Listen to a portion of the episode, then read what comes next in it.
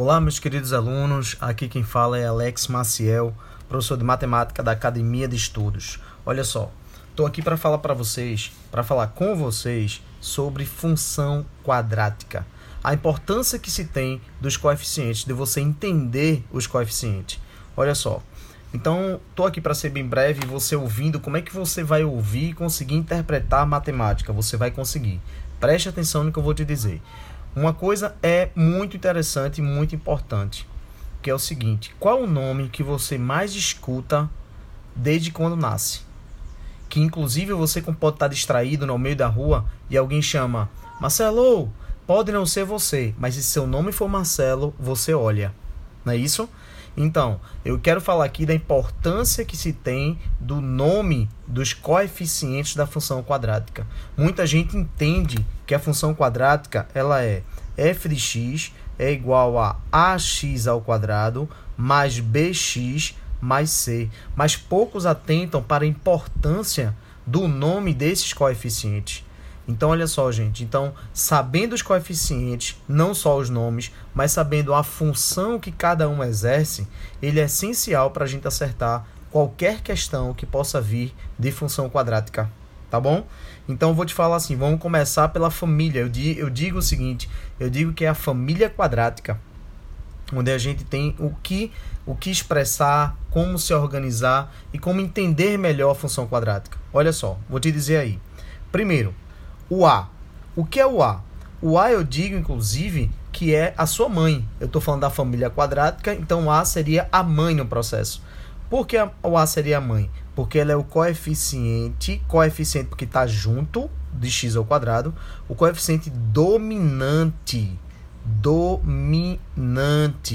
Aí você diz, é a minha mãe que domina em casa, meu pai é que manda em casa. Não se iluda não, viu? Então, se você disser que seu pai é que manda em casa, quem manda é a sua mãe, porque seu pai pode tomar as atitudes e decisões, mas quando vão para o quarto, quando vão deitar e quando vão dormir, se a mãe desconfiar, a mãe dá aquele jeitinho, aquela orientação, porque toda mulher é sábia, ela, ela precisa ser sábia, então ela domina e a decisão ela, ela deixa para ele para dizer que a decisão foi dele. Então, o coeficiente dominante é o A. E por que dominante, inclusive, também? Se não fosse a sua mãe, você não teria nascido. Ah, professor, mas também se não fosse meu pai, também não teria nascido.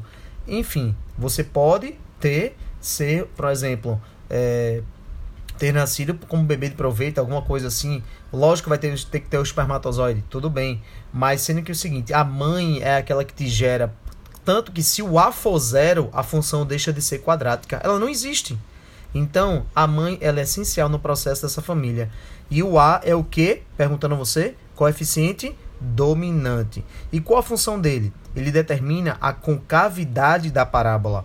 Se o teu A for positivo, a tua parábola ela é para cima, ela é voltada para cima. Se o teu A for negativo, a parábola é voltada para baixo. Certo, gente? Então, olha só, ela determina a concavidade. Então, eu falei o nome do coeficiente A, que é o coeficiente dominante. Qual a função? Determina a concavidade. Se o A for positivo, ela é para cima. Se o A for negativo, ela é para baixo. Ok? Vamos lá. Outros livros, ou poucos livros, contêm a função do B. Muita gente entende que é, o B ele existe na função quadrática, mas não sabe nem o nome e não sabe a função. Qual a importância dele? O B chama-se coeficiente do termo em x, ou seja, ele tem sua importância, mas ele pode existir ou não existir, ou ele pode estar é, separado ou não separado. Que, o que tem que existir sempre é o A, o coeficiente dominante. Lembre-se, a mãe. O pai não. O pai pode ser ausente, pode ser presente, pode ser o que for. Mas pai, ele pode, pode ou não pode ter. Então, o B é o coeficiente do termo em X. Certo, gente? Então, o B também tem a sua função. Ela tem sua função. Então, o A é coeficiente dominante e o B é coeficiente do termo em x. Esse é o nome dele, que seria o pai, tá bom? Então, o coeficiente do termo em x, o B, o que é que o B determina? O B determina é, de que lado fica o vértice da parábola. De que lado fica o vértice da parábola? É bem interessante. Olha só, se você for comparar, você tem o eixo x e o eixo y do plano cartesiano, tá certo?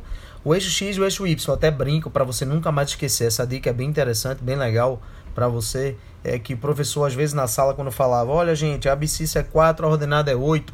E eu ficava: Meu Deus, abscissa e ordenada, quem é quem?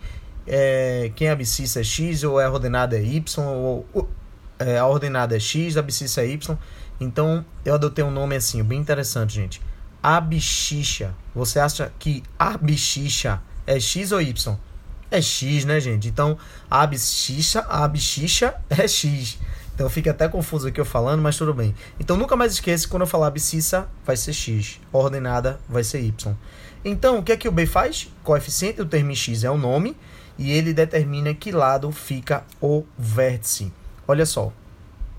Se você simplesmente observar que o vértice, a parte crescente da parábola, como assim, professor? Parte crescente e parte decrescente? Pois é, porque o vértice é o limitador desse, dessa mudança de comportamento. Então, ela pode ser crescente ou pode ser decrescente. Ela tem duas partes a parábola, não é isso, gente? Que o gráfico de uma função quadrática, ele é parabólico. Então, vamos lá. Então, se a parte crescente da parábola tocar o eixo y, então você pode dizer que o b é positivo. Lógico, aí o contrário você vai saber se a parte decrescente tocar, interceptar o eixo y das ordenadas, for a parte decrescente, você pode dizer em que é, o b é negativo, tá bom? Outra coisa, quando você verifica o A, que é bem fácil, é identificar se a parábola é para cima ou para baixo, se o A e B, é outra dica que eu vou dar a vocês, se A e B tiverem sinais diferentes, o vértice fica do lado direito da parábola. Beleza? Tudo bem? O aluno uma vez perguntou assim, dando aula, disse, olha, se o A e o B tiverem sinais diferentes, é, a parábola, o vértice da parábola estará do lado direito. Aí o aluno pergunta, professor, e se tiverem sinais iguais? Eu não vou nem questionar, né, gente? Vou nem perguntar. Você que está ouvindo esse áudio meu aí, então, olha só, presta atenção. Se tiver sinais iguais, vai estar do lado esquerdo, né? Então não tem opção. E aí eu respondi educadamente para ele, foi engraçado até para a turma, mas enfim. Vamos lá, então definimos o B. Re é, recapitulando aí, o que é que o A faz? O A é a mãe, é o coeficiente dominante. Ela que domina, ela tem que existir, ela nunca pode ser zero. E ela determina a concavidade, é a função. O B é o pai, pode ou não existir, ele pode ser zero. É, e ele determina o seguinte: qual a função dele, qual o nome dele? Coeficiente do termo em x. E o que é que ele determina? Que lado ficaria o vértice da parábola? Se do lado esquerdo ou do lado direito do eixo y, como comparativo. E o C? Tá faltando o C, professor. Olha o C, adivinha. Se você tem a mãe, que é o A, se você tem o pai, que é o B, e o C seria quem? O C seria o termo independente termo independente. Quem seria esse termo independente? O nome dele? Seria você, né? Ah, professor, mas por que seria eu? Seria você, porque termo independente você se acha independente. E é o nome. E o que é qual a função do C? Você determina o ponto em que a parábola ela vai tocar o eixo Y tá bom? Ela vai tocar onde? Ela vai tocar no zero? Se tocar no zero, C é zero. Se tocar no 5, C é 5. Se tocar no menos 2, o C é menos 2. Tá bom, gente? Então, foi um tempinho aí, nesse tempinho que eu gravei isso aqui para você. Eu espero que seja bem proveitoso saber o A, o B e o C, a mãe, o pai e o filho, saber a função de cada um desses coeficientes. Tem uma importância enorme você identificá-los na função quadrática tá bom? Mesmo para poder responder a função quadrática. É, as questões que envolvem a equação. E, inclusive, é, esse áudiozinho você pode assistir, pode assistir não, pode ouvir, né? Pode ouvir nesse tra translado de casa para o curso, do curso para casa, é, em casa quando estiver almoçando, fazendo qualquer outra coisa. Garanto a você que vai ser bem útil para você lembrar os coeficientes e as suas funções, tá bom? Então, um beijo a todos, um abraço também e aguardo comentários sobre vocês, sobre esse mini áudio aí, para você entender e aprender mais e melhor. Um abraço, valeu, gente. E não esqueça que quem ouve esquece, quem lê lembra e quem faz aprende. Beijo.